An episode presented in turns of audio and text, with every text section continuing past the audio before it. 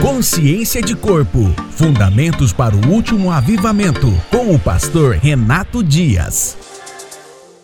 Olá, continuando o assunto do episódio anterior, quero novamente lançar mais um valor fundamental para a igreja dos nossos dias, assim como fizemos quando falamos sobre ofertas no capítulo 3. Valor fundamental: dízimo não é devolução, dízimo é entrega. Não há como falar em resgate se não houver primeiro uma atitude de entrega. O resgate de Ló só pôde ser bem sucedido porque seu tio Abraão, figura paterna, decide arriscar tudo o que tinha pela responsabilidade da aliança que ele tinha com seu sobrinho, filho adotivo. Pois, após a vitória de Abraão, ele tem um encontro profético com o rei sacerdote Melquisedeque.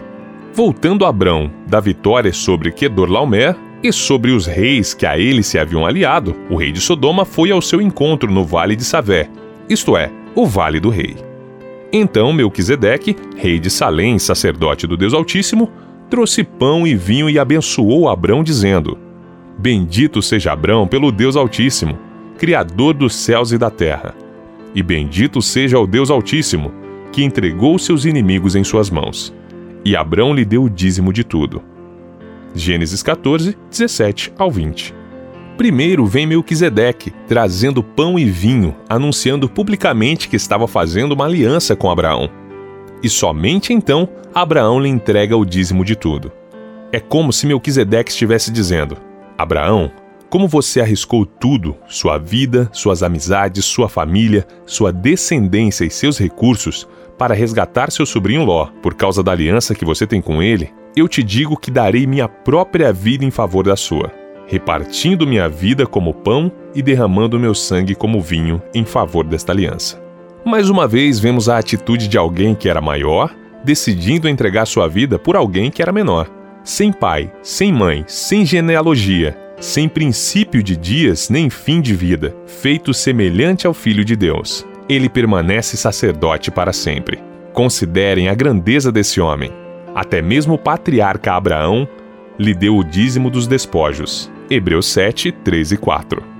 A maior hipocrisia que podemos cometer quando falamos de dízimos é nos isentarmos da totalidade do que ele de fato representa, pois ao entregarmos 10% ou mais sem estarmos dispostos a entregar tudo, se for necessário, em favor de uma aliança com Deus e por nosso irmão, é hipocrisia. Veja como Jesus confrontou os escribas e fariseus nos seus dias sobre a devolução dos dízimos. Ai de vocês, mestres da lei e fariseus, hipócritas! Vocês dão o dízimo da hortelã, do endro e do cominho, mas têm negligenciado os preceitos mais importantes da lei: a justiça, a misericórdia e a fé. Vocês devem praticar essas coisas sem omitir aquelas. Mateus 23, 23. Os escribas e fariseus estavam sob o regime da lei e eram extremamente zelosos na entrega dos dízimos, ao ponto de separar os centavos para não ficar em débito com Deus. Faziam isso para terem do que se vangloriar, porém esqueciam de praticar os preceitos mais básicos da lei que eram a justiça, a misericórdia e a fé. Eles achavam que por cumprirem a lei das primícias, isso os isentava de cumprir com os preceitos básicos da lei. Por este motivo, Jesus os advertiu de forma dura e direta. Veja, devolver 10% do que eles tinham de lucro da colheita ou de um negócio feito não envolvia nenhum sacrifício, a não ser renunciar a uma parte de sua renda. Porém, o que lhes faltava não era o zelo, pois isto eles tinham e têm de sobra até hoje. Mas o que lhes faltava era a entrega total de suas vidas, praticando a justiça, a misericórdia e a fé. Estes três elementos estão totalmente ligados a atitudes exteriores para com o nosso próximo, pois nossa fé só pode ser aprovada se antes ela passar pelo caminho da justiça e da misericórdia. De nada adianta darmos uma parte dos nossos recursos como atitude de fé se não estamos dispostos a praticar a justiça e a misericórdia pelos nossos irmãos. Assim como o próprio Abraão se deu em resgate pelo seu sobrinho Ló. Abraão tinha uma consciência profunda de aliança e sabia que ao levar o seu sobrinho Ló em sua peregrinação, ele teria que protegê-lo e sustentá-lo, pois a proteção e a provisão são pilares de uma aliança, além da posição. Se Abraão se recusasse a resgatar seu sobrinho, ele estaria quebrando a aliança com Ló. Vale a pena aqui uma observação. o fato de Ló ter se separado de Abraão não invalida a aliança que eles tinham, pois não importa se estamos perto ou longe, o que importa é a aliança que temos. Assim como um casal, mesmo o marido estando longe por qualquer motivo, seja trabalho ou ministério, isso não invalida a aliança que eles têm no Senhor. Mesmo que o casal tenha se divorciado perante os homens, isso não invalida a aliança espiritual, pois a única coisa capaz de invalidar uma aliança é a morte.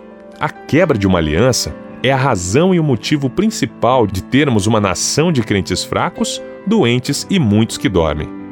Aprendemos ao longo dos anos que dízimo é a primeira parte, os primeiros frutos da nossa colheita, o que não está errado, e as ofertas como uma atitude voluntária de generosidade, o que também não está errado.